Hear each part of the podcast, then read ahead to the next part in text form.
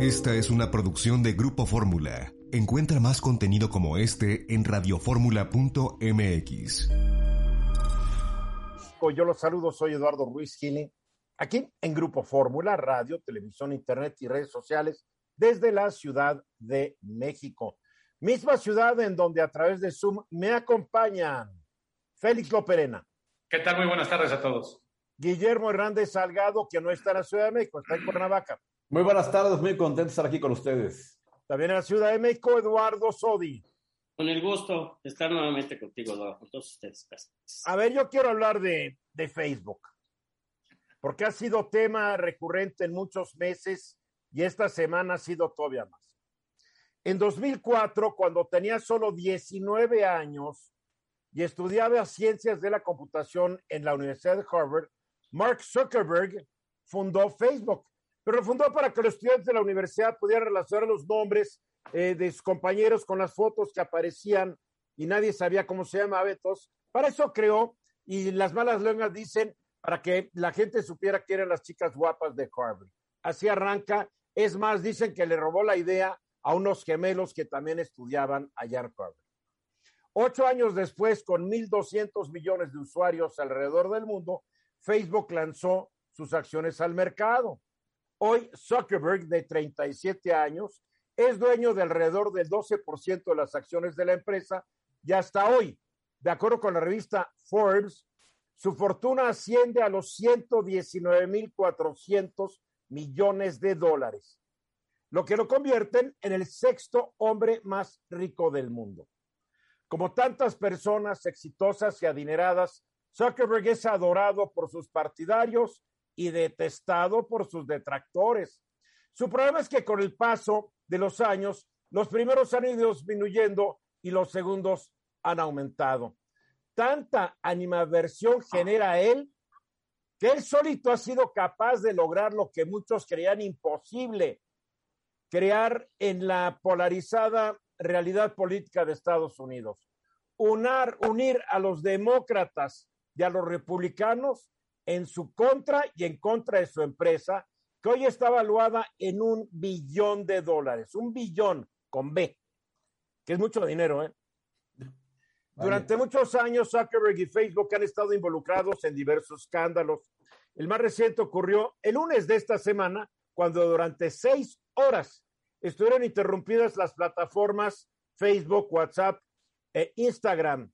Dicha interrupción, para que vean lo que le costó a la empresa, le costó a la empresa 164 mil dólares por minuto.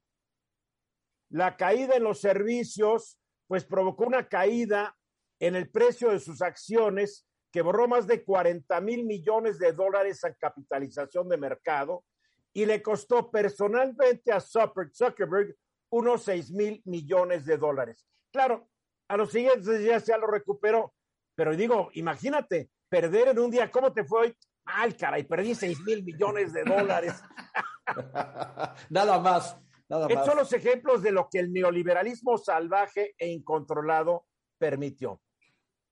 Ahora, pese a los escándalos, ahora Facebook tiene 3.500 millones de usuarios alrededor del mundo y no le afectó mucho cuando se supo que hackers rusos habían usado la plataforma para interferir en las elecciones presidenciales de Estados Unidos de 2016. Tampoco le afectó que se conocieran sus violaciones a la privacidad de sus usuarios, ni las adquisiciones de empresas que hizo, porque esa empresa las veía como posibles amenazas, las compró y las desapareció. Su interés para prevenir la desinformación de información falsa y mensajes de odio a través de sus plataformas. Tampoco le afectó que a Facebook no le interese ni un cacahuate el daño psicológico que sus plataformas, especialmente Instagram, están causando en adolescentes y niños que en principio muchos no deberían estar inscritos como usuarios. Durante la última semana, esta semana que está por terminar, una ejecutiva de Facebook fue entrevistada en el programa 60 Minutes de Estados Unidos y compareció ante una subcomisión del Senado estadounidense. En ambas ocasiones, con pruebas en la mano, demostró que para Zuckerberg lo importante son las utilidades. No está el bienestar de sus usuarios y menos la democracia estadounidense. Facebook y su fundador son cada día más ricos a pesar de que la empresa ha sido objeto de boicots publicitarios, llamadas virales para que los usuarios las abandonen, acusaciones de derechos civiles y una sanción record que le impuso la Comisión Federal de Comercio por fallas en la privacidad. Zuckerberg se ha salido siempre con la suya y tal vez por eso continúa violando las leyes. Después de los eventos de los últimos días, podemos suponer que hace acabó la suerte. En el Congreso de Estados Unidos crece el número de legisladores que creen que Facebook debe ser dividido en varias empresas independientes y que las redes sociales deben ser estrictamente reguladas por organismos especializadas. La pregunta es si ocurrirá tal cosa o este genio, porque es un genio Zuckerberg, seguirá saliéndose con la suya pese a los funestos efectos de sus acciones. Félix. Fíjate que las pérdidas en Latinoamérica ascendieron a 71 millones y medio de dólares. ¿A cuánto está, está muy bajo tu volumen? No te oí. Las pérdidas en América Latina ascendieron a 71.5 millones de dólares en el lunes. Eh, es decir, todos los ingresos que perdieron por las fallas de, de sus aplicaciones.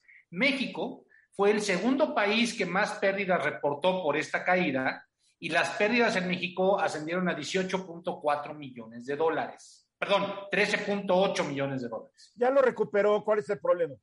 No, y el tema ahora es que salió, puso todo un, publicó todo un, una disertación, porque es gigantesca en su página de Facebook, diciendo que lo que dice la, la, la persona que está yendo a los comités del Senado, pues no lo ven igual, que si han hecho un esfuerzo, realmente se está lavando las manos, pero el esfuerzo, por más que diga Zuckerberg, no alcanza. Una y otra vez, cada vez que ha comparecido ante las autoridades de su país, Zuckerberg dice, estamos haciendo un esfuerzo. Se sale y se muere de la risa porque no están haciendo esfuerzo alguno. Él lo único que le interesa, no lo puedo culpar, es la lana, pero no tiene la más mínima conciencia este tipo que hasta creerías que es medio sociópata. A ver, Guillermo, bueno, mira, de lo que, de lo que dice Félix, dicen que en México, bueno, son 265 millones de pesos, yo tengo el, tema. Lo que es interesante, bueno, entre tantas cosas son interesantes. pesos más, pesos menos, lo irrelevante. Tal cual. Lo que, lo que eventualmente llama la atención es el número de comercios, de, pequeñas empresas, etcétera, que ya tienen la, la, una de las plataformas de él, que es el, el, el WhatsApp, como un medio indiscutible para transaccionar en el negocio. Es decir, a estas personas que el, el, negocio por seis horas se les paró, es como si lo hubieran cerrado por seis horas. Bueno, por, sí les por un lado se anuncian en Facebook y por el otro lado dice, mándame un WhatsApp. Exactamente, sí. Ahora, pero fíjate lo que se me hace bien, bien, bien curioso, Eduardo. Una empresa de ese nivel que tiene el, el, el comunicador de, de, Facebook, o sea, Messenger, tiene Facebook, tiene Instagram y tiene WhatsApp, que a, que a ese conglomerado lo que viene siendo la resolución de cuando pones instagram.com o, facebook.com, no puedan resolver en el número como si fuera un número telefónico que, los, que hace que, que se invoque el servicio, se me hace verdaderamente curioso que todas fallaron. Porque han de tener centralizado todo, porque está centralizado, no nos hagamos guajes. Gigantesco error que una empresa de esas centralice toda la llegada de las peticiones. Oye, el día que tengas el dinero de, de Mark Zuckerberg, ve, a criticarlo. es, es, solamente está tocando el punto, ¿no? Digo, a ver, a ver, a ver. Eduardo, Eduardo Oye, Eduardo, aparte de la situación esta económica, la trascendencia, hay muchos estudios de que estas plataformas generan daños emocionales, daños eh, eh, eh, intersociales, o sea, se perjudican las relaciones personales. Se decía mucho que estás más cerca de los más lejanos y más lejanos de los más cercanos, ¿no? Sí. Provoca estrés y ansiedad porque estas plataformas de Facebook están en una competencia, los jóvenes de dónde estoy, qué tengo, qué compré, qué estoy comiendo. Me veo más bonito, me veo menos feo, sí, así está todo. Exacto, provoca estrés, provoca ansiedad. Fíjate que afecta la concentración y hace que la gente pues, procrastine ah, sobre eso, ¿no? En lugar de realizar sus actividades, procrastina. Bueno, yo nomás les hago una pregunta. ¿Ustedes han visto a alguien que en, Instagram no salga siempre feliz? Claro, todos mundo Es un mundo ficticio. Es un mundo ficticio. Lo peor es que la gente se la acaba creyendo. Ay, qué feliz esta persona. Yo quiero ser como ella. Así es. Y se toma la foto también dice que feliz y no es feliz. O sea, cuidado con estas redes sociales. Álvaro Rattinger lo dijo muy bien el otro día. Los niños, cuidado con los niños usando Instagram porque nadie en México está revisando Instagram, ni Facebook, ni nada. Mensajes. El INAI le ha ordenado a la Universidad Nacional Autónoma de México que haga públicos los registros académicos del el secretario y el subsecretario de Salud y de la secretaria del Trabajo. ¿Por qué? Porque la UNAM se rehusó a hacerlo después de que alguien se lo solicitó entonces la persona recurrió al INAI y el INAI dijo, se tienen que hacer públicos estos registros porque estamos hablando de funcionarios de alta responsabilidad que deben demostrar su capacidad y su capacidad se demuestra en parte pues por sus antecedentes académicos. Entonces tendrán que hacer públicos qué tan buenos estudiantes o malos estudiantes fueron, etcétera, etcétera, y ver si realmente tienen los grados que dicen tener. Por ejemplo, la joven secretaria del Trabajo dice que tiene una maestría en Estados Unidos, pues sería bueno, como no se le puede obligar a esta universidad de Estados Unidos a que haga públicos sus registros, sería bueno que ella los pidiera y los hiciera públicos. Digo, para que no haya dudas. Y al mismo tiempo que esto ocurre, el Tribunal Electoral del Poder Judicial de la Federación resuelve que el INE debe continuar la investigación en contra de Pío, Pío, Pío. No es un pollito, es Pío López Obrador, que en diversos videos fue visto recibiendo interesantes cantidades de dinero en bolsitas de papel estraza. y es más, en uno diciendo, esto lo apunto aquí en mi librito, un librito que supuestamente Pío López Obrador tenía para ir anotando toda la lana que le daban. Él dice que para apoyar a su hermano, que para apoyar a Morena, nadie sabe, nadie supo. A ver, ¿por qué es importante esto, Eduardo? Mira, eh, Eduardo, es que en México muchas veces hechos tan notorios y tan trascendentes pues, no son investigados y se quedan en el cajón. Bueno, un país del 90, 95% de impunidad no nos debe sorprender. Así es. Y este es uno de esos casos en donde el INE, el Instituto Nacional Electoral, tiene facultades de investigación en cuanto al aspecto de fiscalización de los recursos, entre otros temas, que reciben los partidos políticos o que se reciben en campaña, ¿no? Entonces, este video que fue presentado en algún programa, se hizo viral. Dos pues, videos, son dos videos. Son dos videos, son dos videos, uno en un restaurante, uno al parecer en un... Y dicen que hay muchos más. Sí, seguramente, seguramente. No lo sé. guardando. Yo no lo sé. se dice, comenta y se rumora. Mora. Entonces el instituto inició una investigación dentro de sus facultades de fiscalización, ¿sí?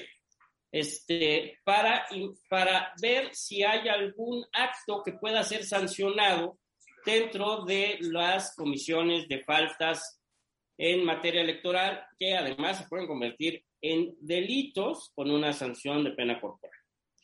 El INE hace esta investigación porque tenía facultades en base a un reglamento de fiscalización.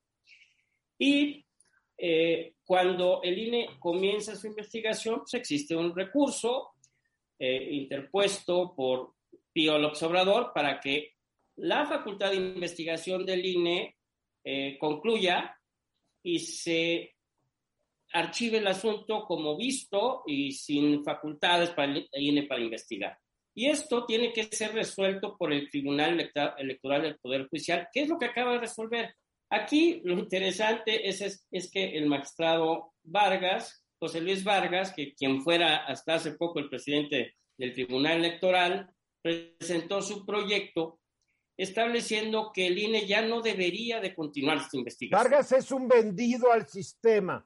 Vargas es un hombre que se dice que ha hecho demasiado dinero para su mediocre carrera y aparentemente ha vendido su impunidad a cambio de sus votos siempre a favor del gobierno y de. Ahora, pero además, acordémonos que Vargas tiene una investigación en la Fiscalía General de la República. A eso voy, pero es una investigación que no se mueve. No se mueve, pero también no se mueve al parecer. Bueno, podemos pensar por, precisamente porque este señor está actuando pues conforme le indica su, sus sentimientos, ¿no? Su patroncito, su patroncito. A ver, una pregunta, Eduardo.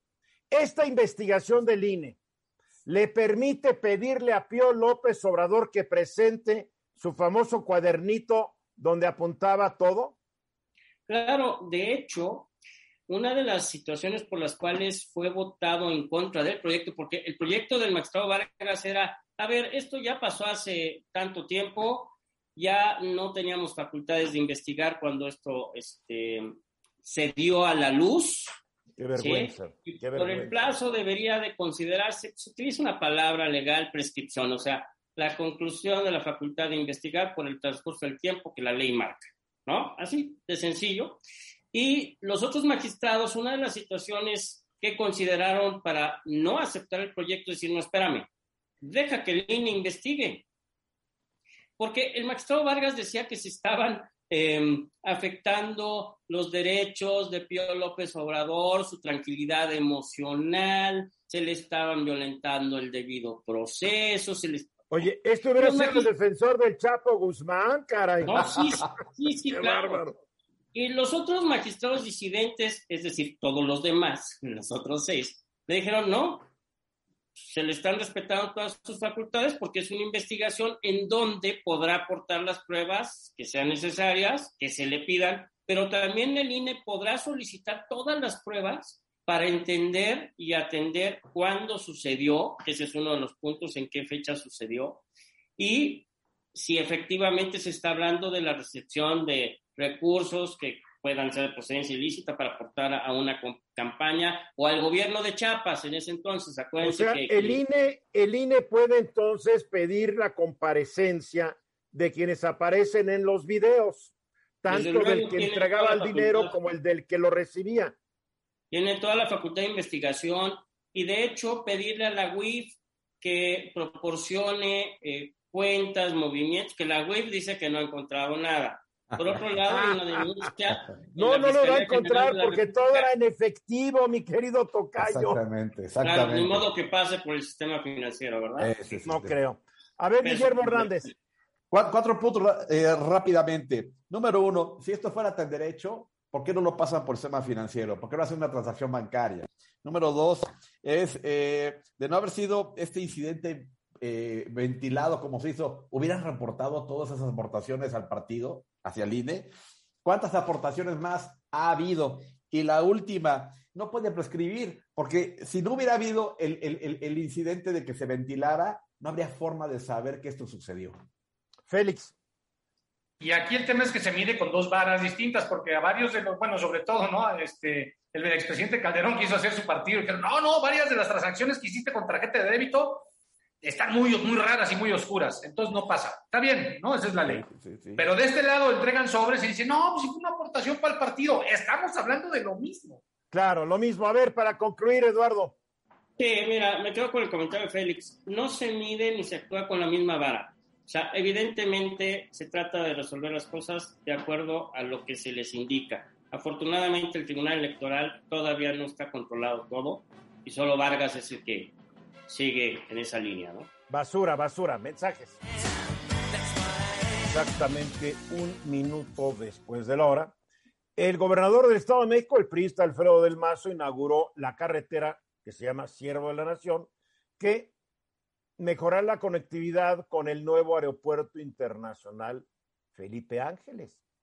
Eh, como la verdad es que todos no tenemos idea clara cómo vamos a llegar, etcétera, etcétera, a este aeropuerto, creo que este tema es muy importante entender esta nueva carretera, de dónde a dónde va, en cuánto tiempo se podrá circular, etcétera. Para explicarlo, nos acompaña Alberto Angulo, quien es el director general del sistema de autopistas, aeropuertos y servicios conexos y auxiliares del gobierno del Estado de México. Alberto, buenas tardes. ¿Qué tal, Eduardo? Buenas tardes, gusto en saludarte. a ver, esta, esta, esta, esta carretera, número uno, ¿de dónde a dónde va? ¿Cuáles son sus características? Y el gobernador mencionó que esta carretera va a detonar el desarrollo en una amplia zona del Valle de México. Explícanos primero de dónde a dónde, la distancia y todo lo demás. Con mucho gusto. El día de ayer inauguramos la autopista Siervo de la Nación. Es una carretera que tiene una longitud de 14 kilómetros, eh, cuenta con dos carriles de circulación por sentido y cruza de norte a sur la zona de Ecatepec. Si empezamos por la zona sur, parte del entronque de la avenida Gran Canal con el periférico oriente o el río de los Remedios y se aloja sobre la sección del Gran Canal. Por ahí recorre, por esa, por esa zona recorre una distancia de 10 kilómetros, cruza el circuito exterior mexiquense y posteriormente se aloja sobre Avenida Central en una longitud de 14 kilómetros para terminar en la zona de Jardines de Morelos, Venta de Carpio, es decir, el norte de Ecatepec. Esta autopista, desde luego, fortalece de manera importante la conectividad en el municipio de Ecatepec, porque tenemos manera de cruzar Ecatepec de manera muy ágil. Más o menos el ahorro en los tiempos de traslado será de aproximadamente 30 minutos y además esta vía, eh, además de fortalecer la conectividad regional, fortalece también la conectividad entre las terminales aéreas. Para el caso particular, entre el Aeropuerto Internacional de la Ciudad de México y el próximo Aeropuerto Internacional Felipe Ángeles, toda vez que se constituye como una ruta rápida para llegar entre ambas terminales. ¿Cuánto, cuánto va a ser la duración del trayecto? Me imagino que va a haber más obras y más carreteras para conectar. Este es un tramo. Cuando quede toda esta red, ¿cuánto me voy a tardar yo en ir de un aeropuerto al otro? Creo que es la pregunta que todos nos hacemos. Sí, e, efectivamente estamos trabajando en un en sistema de vías de alta capacidad. Cuando terminemos las, las vías que tenemos proyectadas, el tiempo de traslado del Aeropuerto Internacional de la Ciudad de México al Felipe Ángeles pasará de 80 a 50 minutos aproximadamente. Además de esta vía, estamos construyendo algunas otras que justamente fortalecen la movilidad entre las diversas terminales. Eh, una obra muy importante que forma parte de esta ruta es el distribuidor de acceso principal al Aeropuerto Internacional Felipe Ángeles. En este distribuidor eh, se, conecta, se conecta con el circuito exterior mexiquense y con el acceso principal al aeropuerto. Es un punto nodal estratégico porque justamente en, este entronque confluyen los viajeros que vienen de la zona norte, es decir, de Tepeji, de Zumpango, de Huehuetoca, de la zona poniente, es decir, eh, Naucalpan, Huixquilucan, Toluca, y también de la zona poniente y de la zona centro, es decir, Texcoco y lo que propiamente sería el Aeropuerto Internacional de la Ciudad de México. A ver, una de mis preocupaciones es qué tanta capacidad va a tener esta, esta, toda esta red vial eh, para que no termine como lo que ocurre con esta carretera que pasa por Huixquilucan y acabas en la carretera Querétaro. Tiene un nombre, no me no me sé cuál pasa Interlomas, Whisky Lucan, llega a Toluca, etcétera, que a veces las salidas son tan pequeñas que la gente después de haber ido muy feliz llega a una salida y tarda media hora en poder salir. Y, y, no hay forma, o por lo menos yo no la veo, de que se pueda ampliar la carretera. Fue de dos carriles, ya le quedó chico al, al usuario, debería ser de tres carriles por cada sentido. ¿Qué va a pasar con estas? ¿Está planeado su crecimiento? Y su ampliación a futuro para que no ocurra lo que ha ocurrido con tantas obras carreteras de México que se quedan chiquitas años después? Lo que estamos haciendo es construir diversas rutas para llegar al aeropuerto, es decir, además de que todas son vías de alta capacidad, tenemos diferentes opciones. ¿A qué me refiero con esto? Por ejemplo, cuando nosotros pensemos, por ejemplo, del ICM en llegar al Aeropuerto Internacional Felipe Ángeles, desde luego que una ruta muy viable es eh, la propia, o sea, la, propia autopista Ciervo de la Nación en su confluencia con el circuito exterior mexiquense, pero no será la única. Lo que estamos buscando es tener varias alternativas, todas de alta capacidad, justamente para evitar eh, aglomeraciones vehiculares. Cuando hablas de alta capacidad, ¿qué debo entender? Porque parte de estas carreteras, pues, después se llenan de camiones materialistas, de transportes, de doble remolque, etcétera, y, valió gorro la alta capacidad. ¿Qué es alta capacidad?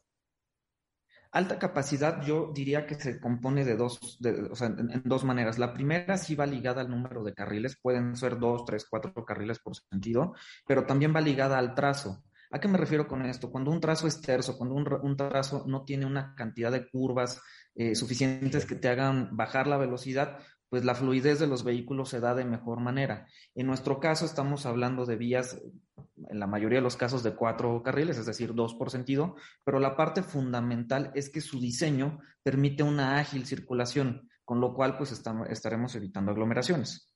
¿Van a ser de cuota? Son de cuota porque se realizaron con inversión privada, es correcto. O sea que van a estar, van a estar concesionadas. ¿Va, va a haber alguna restricción al tipo de vehículos que puedan circular sobre estas carreteras? Eh, depende de la vía. Eh, por ejemplo, en, la parte, hablando del entronque de acceso principal, eh, está previsto para que circulen todo tipo de vehículos. En la autopista urbana Siervo de la Nación, por el momento está habilitada para el paso de vehículos ligeros, pero es importante señalar que también hay vías que permiten el, el paso de, vehículos pesados y que tienen como destino el aeropuerto. Eh, el propio circuito exterior mexiquense tiene forma de llegar directamente al aeropuerto y también hay algunas otras alternativas como la autopista México-Pachuca. En, en la vía que nos ocupa, particularmente en la Sierva de la Nación, por el momento está habilitada para vehículos ligeros. A ver, ¿qué, tú, tú que controlas si tienes un mapa, traes un mapa en la cabeza, que yo tengo que abrir Google Maps para poder entenderte.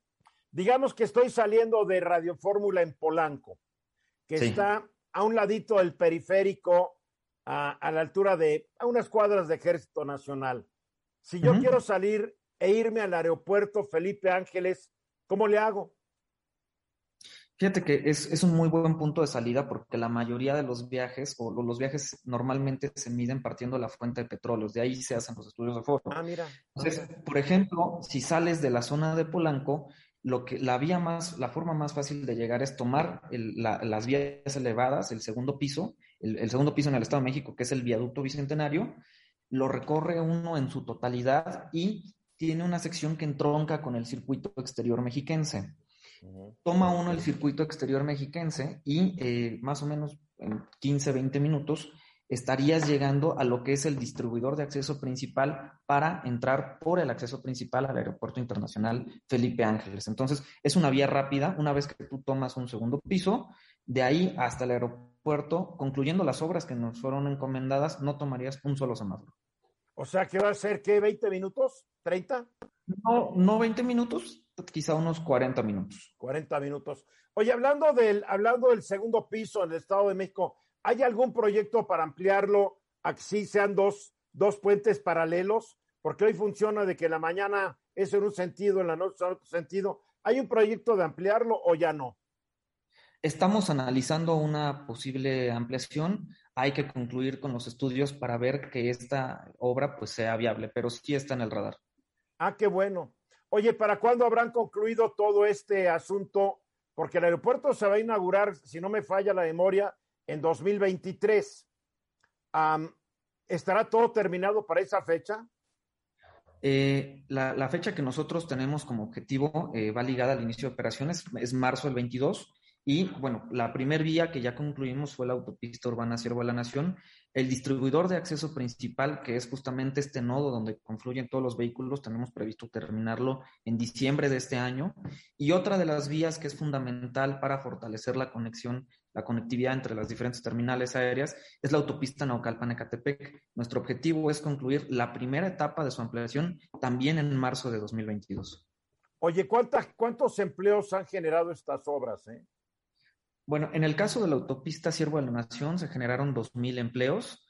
Ahorita tenemos eh, la, autopista eh, Naucalpan-Ecatepec en obra que debe tener unas 400, 500 personas trabajando y en el entronque de acceso principal también cerca de 400, 450 empleos. ¿Va, ¿va, a tener bonito paisaje o no la carretera? Una pregunta. Sí, incluso estamos trabajando en la, recuperación de espacios públicos porque también es una parte que es fundamental para nosotros. Entonces, además de construir la vía, buscamos la recuperación de espacios públicos. Muy bien, pues Alberto, mil gracias por explicarnos esto. Estamos pendientes a, a, que sigan inaugurando más tramos. Con mucho gusto. Te mando un fuerte abrazo. Gracias, que estés muy bien. Alberto Angulo Lara, director general del Sistema de Autopistas, Aeropuertos y Servicios Conexos y Auxiliares del Gobierno del Estado de México. Buena explicación. Vamos a ir a los mensajes. Después de la hora ya nos acompaña la doctora Joe, Josephine Ruiz Giles, desde la ciudad eh, turística, porque realmente no tiene otras cosas más que el shopping, de San Antonio, Texas. A ver, la gente que ya tuvo COVID se siente inmune, lo ves con el presidente de México, dicen, ya me dio COVID, ya no me pasa nada.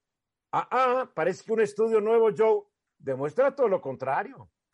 Así es, fíjate que se juntaron una bola de científicos de varias universidades, una de ellas es de Yale, y ellos son los de la Escuela de Salud Pública que maneja muy bien todos estos temas de, de, de ver posibilidades, estadísticas y modelos.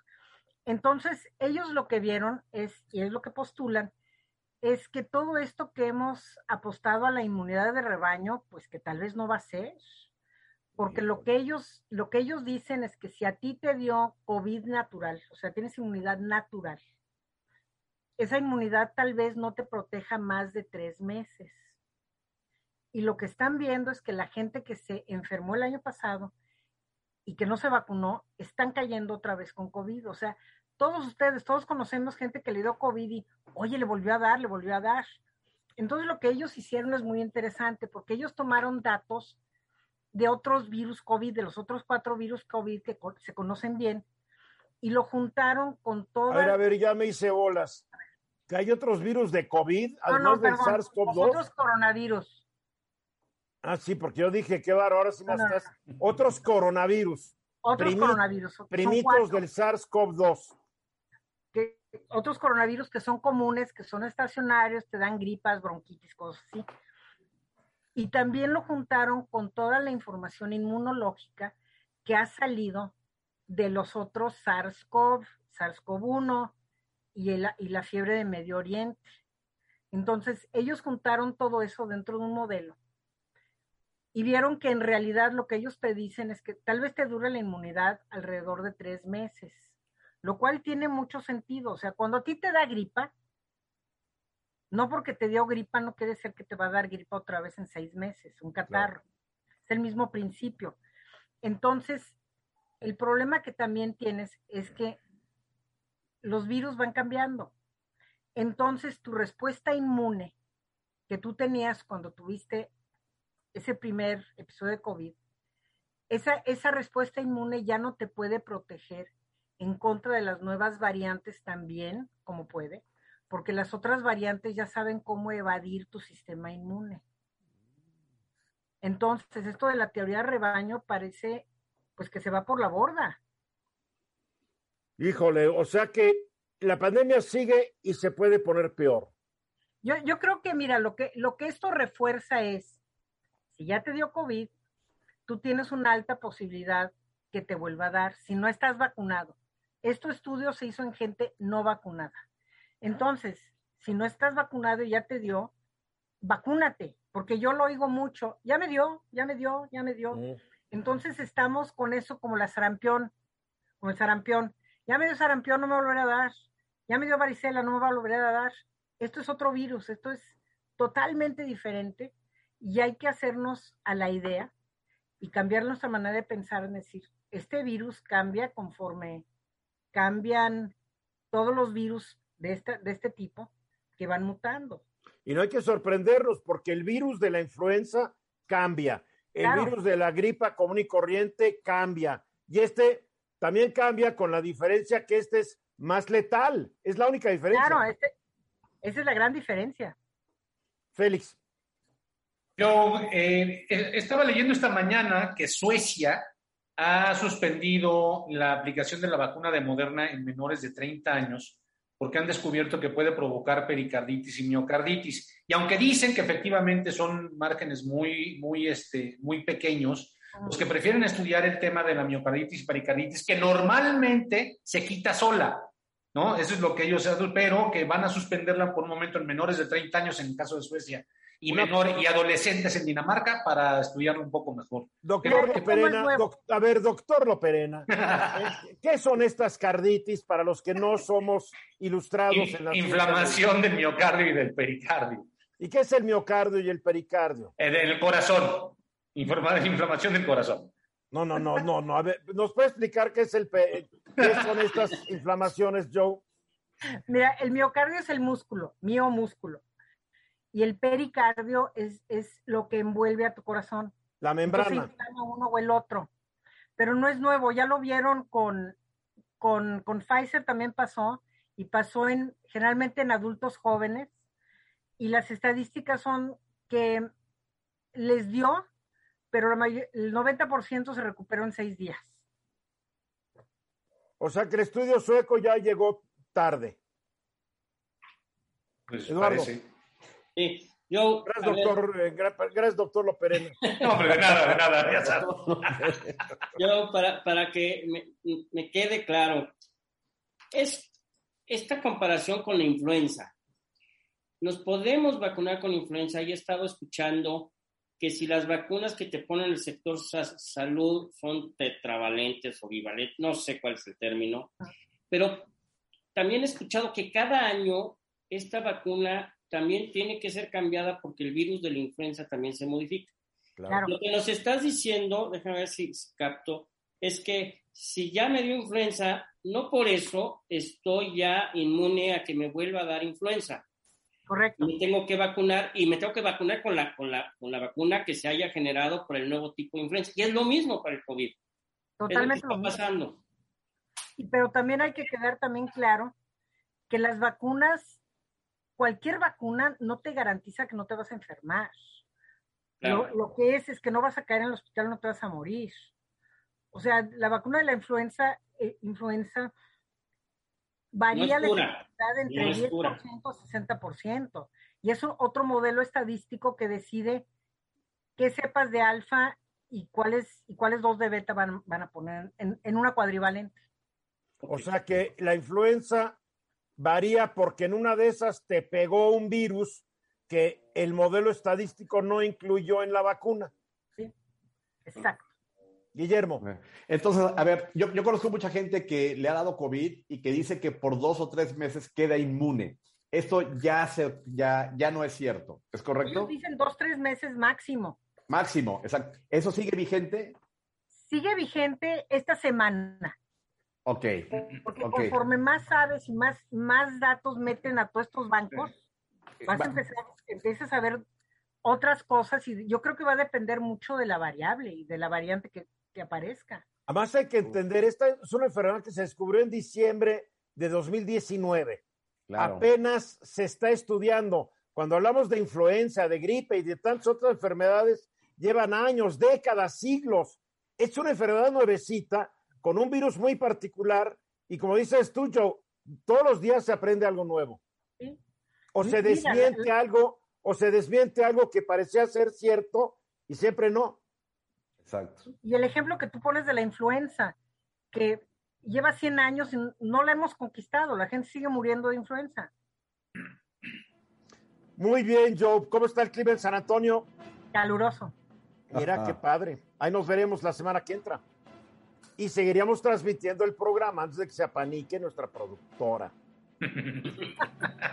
Gracias al Zoom. Ahora podemos viajar a, a la Conchinchina y de regreso y con Zoom transmitir el programa. Gracias, Joe. Mensajes. Hasta luego. Estás escuchando Eduardo Ruiz Gili. Mañana se inicia la reunión de seguridad Estados Unidos, México.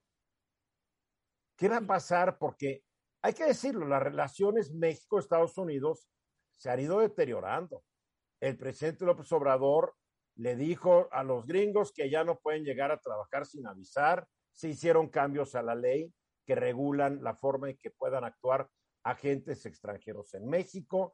Y después el señor Putin, pues él siquiera a México y hasta rezó por el presidente cuando tenía COVID, algo que no hizo Joe Biden, hay que decirlo. Entonces, ¿qué va a pasar en esta reunión desde Washington, Lila? A ver, ¿realmente van a lograr algo? Pues mira, Eduardo, primero que nada me parece importante que se, que se realice la reunión, porque la agenda en la relación bilateral entre México y Estados Unidos ha centrado en dos temas que la verdad no han sido diferentes de cuando estaba Trump al mando de la Casa Blanca. Se ha centrado en la migración y en el comercio. El tema de la seguridad atraviesa uno de sus momentos más bajos en cuanto a la confianza, eh, más bien desconfianza que existe entre las distintas agencias estadounidenses y sus contrapartes mexicanas. Tú mencionaste una de las medidas que afectó mucho la confianza en materia de seguridad entre México y Estados Unidos y fue esta reforma, la Ley de Seguridad Nacional, que no solamente limita y regula la actividad de los agentes extranjeros, dígase DEA, CIA, FBI en México, sino que aparte les retiró la inmunidad. Entonces, esto mandó una señal directa a las agencias de Estados Unidos que, que este nuevo gobierno en México, pues no necesariamente tenía eh, la disposición de trabajar de manera muy estrecha con Estados Unidos en este tema. Ahora, no va a ser la primera vez que se toca el tema de, las, de seguridad. Eh, tuvimos la reunión muy inusual del director de la CIA en mayo de este año, de William Burns en México, eh, que, es interesante, Eduardo, porque Joe Biden manda a William Burns cuando hay, hay crisis en ciertos países. De hecho, en Afganistán mandó a William Burns a negociar con los talibanes y no a Tony Blinken. O sea, siempre manda a William Burns cuando tiene algún tema muy importante con otro país. Y en agosto, es que Tony Blinken como que ya no me está convenciendo, ¿eh? Lo veo muy pasguato. Oye, el otro día aceptando, bueno, tal vez nos apresuramos con lo de Francia. Oye, él está para que no ocurran estas crisis.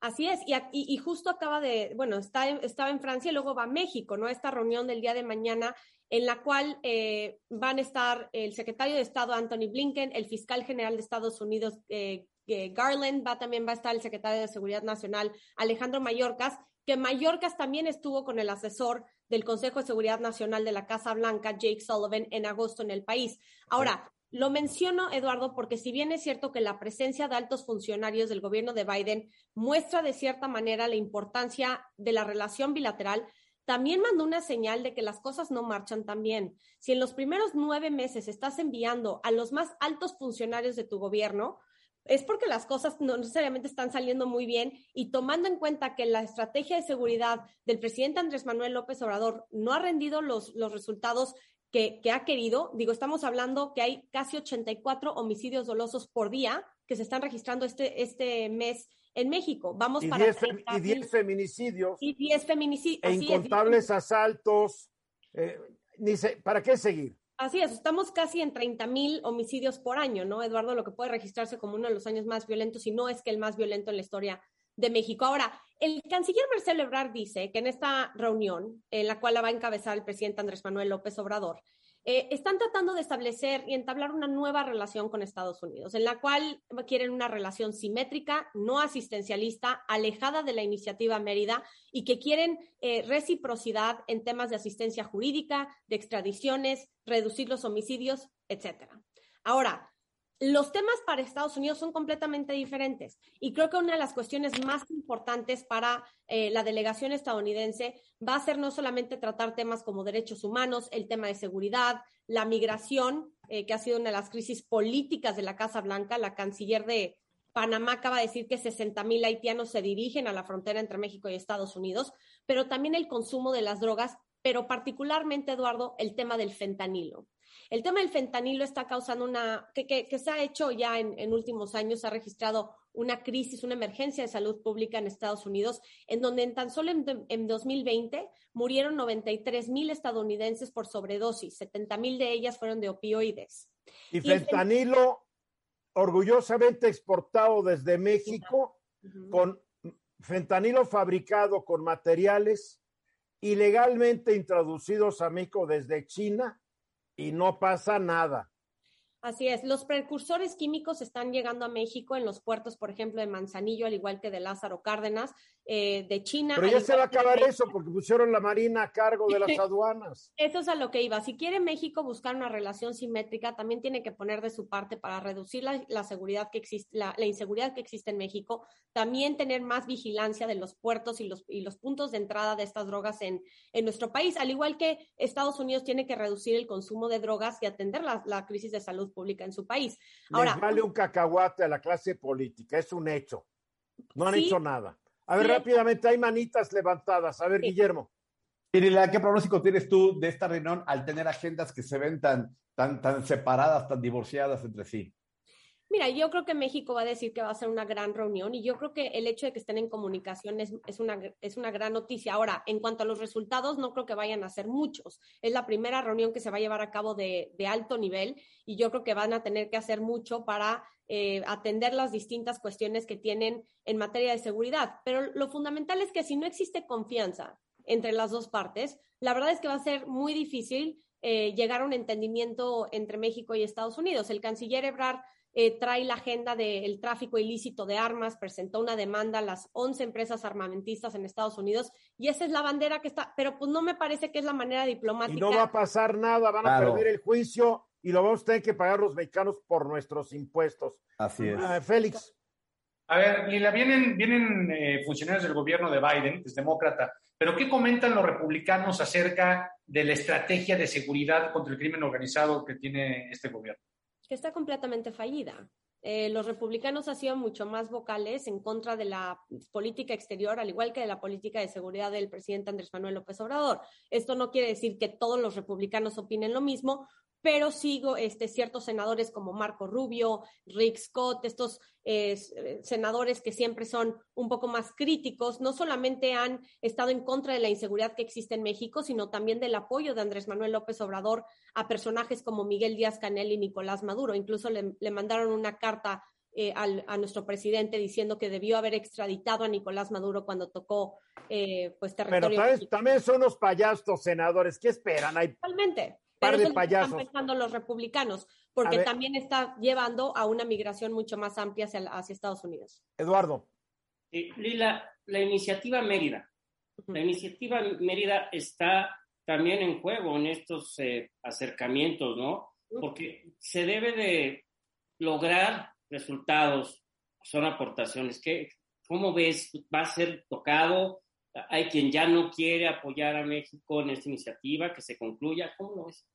Sin duda, el tema de la iniciativa Mérida va a ser uno, de los temas que se van a tocar y, y, de, y se estableció en 2007 y al, al, principio sí es cierto que se le mandaba mucho equipo militar a México por parte de Estados Unidos. Luego se convirtió más en capacitación y entrenamiento de las distintas agencias eh, de seguridad mexicanas. Ahora, el presidente Andrés Manuel López Obrador a principios de este año dijo que quería que los que el presupuesto de la iniciativa Mérida se trasladara a los programas sociales. El problema es el Congreso de Estados Unidos destina el presupuesto de la iniciativa Mérida y destina ese, ese dinero para programas muy detallados. O sea, no es un cheque en blanco en donde se puede cambiar ese dinero a lo que Andrés Manuel quiera que se, ¿no? que, que se esté financiando por parte de Estados Unidos. Si se va a tener que rediseñar este programa o esta iniciativa, van, va a requerir la aprobación del Congreso de Estados Unidos para tener los fondos y como Eduardo lo acaba de decir, pues traen una, un, una batalla interna primero los demócratas y están muy reñidos también y en un, un, en un conflicto constante contra los republicanos, entonces también va a ser difícil aprobar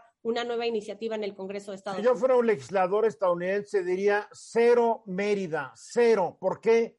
Porque han mandado dinero, han entrenado, han capacitado y los resultados únicamente arrojan un fracaso rotundo. Cada vez más muertos, cada vez más exportación de drogas, cada vez más importación de armas ilegales, cada vez más dinero eh, blanqueado, traficado, escondido. Digo, no sirvió de nada la Mérida, por favor.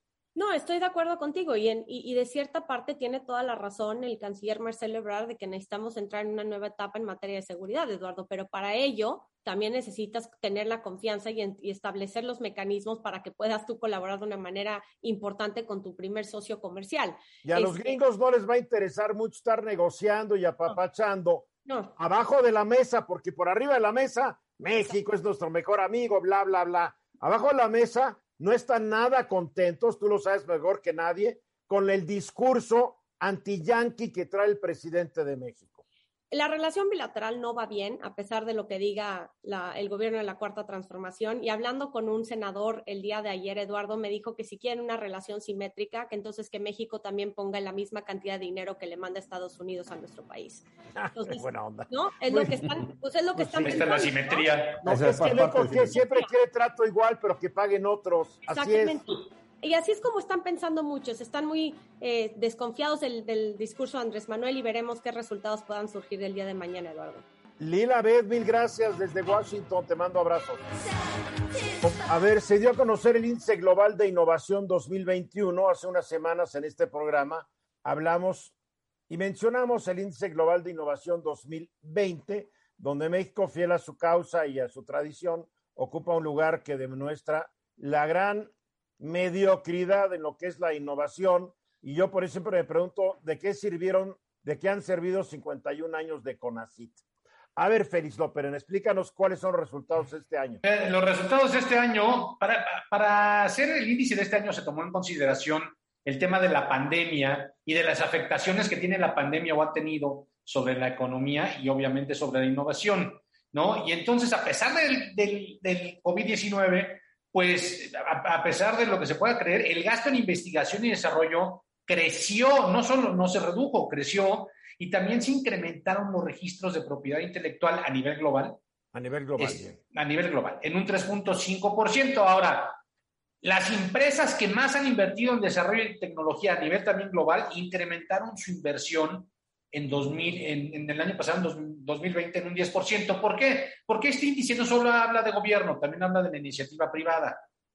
Y entonces hay que contemplar eh, todo lo que, lo que reporta esto. Los países más innovadores, por ejemplo, en los costos de la energía renovable se redujeron entre 13% para la, la, solar y 9% para la energía eólica. Aquí, pues, esto de las energías alternativas no se, no se nos está dando mucho. Ahora, ¿qué países son los más innovadores y cómo se compara México con ellos? Los cinco más innovadores son Suiza, Suecia, Estados Unidos, Reino Unido y Corea del Sur. Son los cinco. Y entre los primeros 15 hay cinco asiáticos que han ido subiendo. Corea del Sur acaba de llegar al, al índice, pero además de manera increíble e impresionante. Bueno, ya México, está en el quinto lugar. Ya está en el quinto lugar. Este, llegó y ahí se van a quedar, ¿eh? No se van a mover. México está en el lugar 55 de 132 países y es la segunda economía de América Latina en innovación detrás de Chile, que tampoco es que Chile esté muy bien, está en el lugar 53, ¿no? Ahora, esta calificación se compone por otras siete calificaciones en rubros, eh, que, en los que dividieron 81 datos que recaban para hacer este índice. ¿Cuáles son los rubros? Innovación en instituciones, en el lugar 77. Estás hablando de, de México. De México, esto es México. 77 es, de 132. Así es. Capital, capital humano e investigación, 56. Infraestructura, 67. Sofisticación del mercado 55.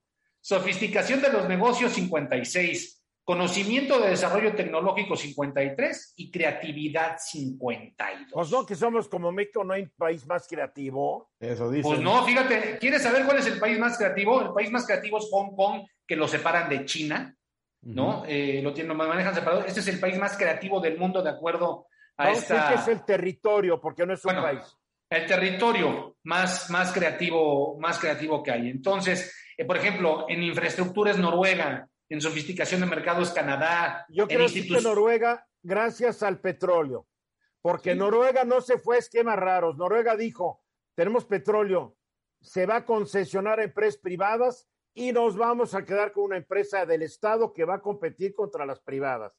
Las privadas pagan 80% de sus ganancias como impuesto y todavía hace negocio y no tienen inventos chinos, bueno, inventos mexicanos como Pemex, se ha sacado del hoyo. Fíjate, ¿Sabes cuál es? Petróleo explica su expansión impresionante. ¿Sabes cuál es el mejor país del mundo en cuanto a instituciones se refiere? Singapur. Es decir, ya estamos lejísimos, nosotros en el 77, no estamos ni a media tabla. Es decir, hay mucho que recorrer, pero bueno, pues ahora tiene menos, menos presupuesto la investigación, este, y la ciencia en nuestro país, este, y luego pues hay pleito con los científicos, no tenemos fuga de cerebros, no, no sabemos guardar o, o, quedarnos con el talento que hay en México, porque sí lo hay, y entonces se acaban yendo a otros países, y entonces no hay manera de, de vernos subir en ese índice más de, allá de la media tal en la que estamos, de la mediocridad, porque ahí estamos instalados. Muy bien, muy bien, qué feos datos, pero en fin, si es la realidad. Eduardo, brevemente. Rápidamente, estamos hablando de innovación, de tecnología e incluso de patentes. Lo tengo uh -huh. que decir, un doctorado en filosofía por el CONACYT no nos ayuda, ¿verdad? Para salir de esta mediocridad. No, ellos hablan de investigación y desarrollo. La filosofía pues, no desarrolla. Consejo Nacional de Ciencia y Tecnología pagando doctorado de filosofía. No le ayuda a México. Bueno, pero también es la hija de la jefa de gobierno, no seas Ah, perdón, sí. Ah, bueno, sí. y, lo que sí quiero decir es que un país necesita filósofos y un país necesita literatos y un país necesita artistas, pero el CONACYT debería ser para lo que fue fundado, no como un pretexto para darle becas y no ahorita, desde siempre a los hijos de los potentados políticos. Tú te das cuenta que la mayoría de los grandes políticos todos hijitos estudiaron en Harvard, en Yale, en Princeton, en MIT. Curioso, ¿verdad? En fin. Ay, ay, ay. Bueno, a ver, mi querido Guillermo, ¿qué tenemos hoy? Que es el Día Mundial, ah, es el mes de la ciberseguridad de octubre. Así es, octubre, que para muchos es octubre y también es el tema de, las mujeres del cáncer eh, eh, de, seno y todo eso. En el mundo de sistemas, octubre es el mes de la ciberseguridad y así lo declaró desde hace, desde el año 2004, lo que es el National Cyber Security Alliance y el Departamento de Homeland Security de Estados Unidos. Entonces, en este mes se celebran una serie de eventos, ponencias, conferencias, etcétera, para hacer la concientización y exponer una serie de, mecanismos, de mejores prácticas, etcétera, para que la red en la que todos estamos sea un lugar más seguro y para que también todos tengamos un ambiente más seguro. Aquellos que eventualmente tienen una gran área de oportunidad, porque normalmente sus, finanzas, etcétera, no les permite implementar todo esto, es o son las micro y medianas empresas que, eventualmente no les llega toda esta información de la mejor manera y no entienden cómo poder atender todo esto. Pero ¿qué crees? Hay una cosa interesante. El CERT, que es el, Centro Nacional de Respuestas a Incidentes Cibernéticos, que depende de la Guardia Nacional, ha desarrollado un manual básico de ciberseguridad para la micro. Estás de la Guardia Nacional Mexicana. Por supuesto. Tienen, tienen un, manual básico de ciberseguridad para la micro, pequeña y mediana empresa. Me di el tiempo de leerla y, ojo, déjame hacer un, comercial. Esto lo pueden descargar de un artículo que está en ruizgillytimes.com. Ahí ya está en, primera plana y pueden descargar el documento del CERT, o sea, ese manual. Y atiende varios temas bien interesantes, que es cómo se... Eh, eh, o sea, son tres elementos en donde la seguridad eh, radica es las personas, los procesos y la tecnología. Y luego lo dividen para ver todos los temas que se tienen que atender con los empleados, con los dispositivos móviles, con la seguridad en la red, con la, cómo se puede prevenir el fraude electrónico, cómo se puede tener mejor seguridad en los servicios de correo electrónico, las políticas que se deben implementar, las respuestas ante incidentes, etcétera. La realidad es que me sorprendió muy gratamente que eh, el CERT tenga este documento, que sea compartido abiertamente. Y bueno, aquí la, oportunidad está para las pequeñas, las micro y medianas empresas de ir a, bajar el documento y entender de qué se trata. Porque los hackers están dando vuelo y quieren entrar a tu sistema para vaciarte las chequeras, para enterarse de tus secretos profesionales, de todo, todo. Pero ya no Eduardo Sodi, gracias. Félix Loperena, Guillermo Hernández Salgado, gracias. Yo soy Eduardo Ruiz Gil y mañana de nueva cuenta estoy aquí de regreso, 3.30 hora del centro. Y esta noche a las 9, el diálogo económico con Antonio Castro Quirós y Ramsés Pech. Están ocurriendo muchas cosas. Vienen tiempos muy difíciles y los vamos a estar analizando. Los espero a las 9 en mis redes sociales. Hasta mañana.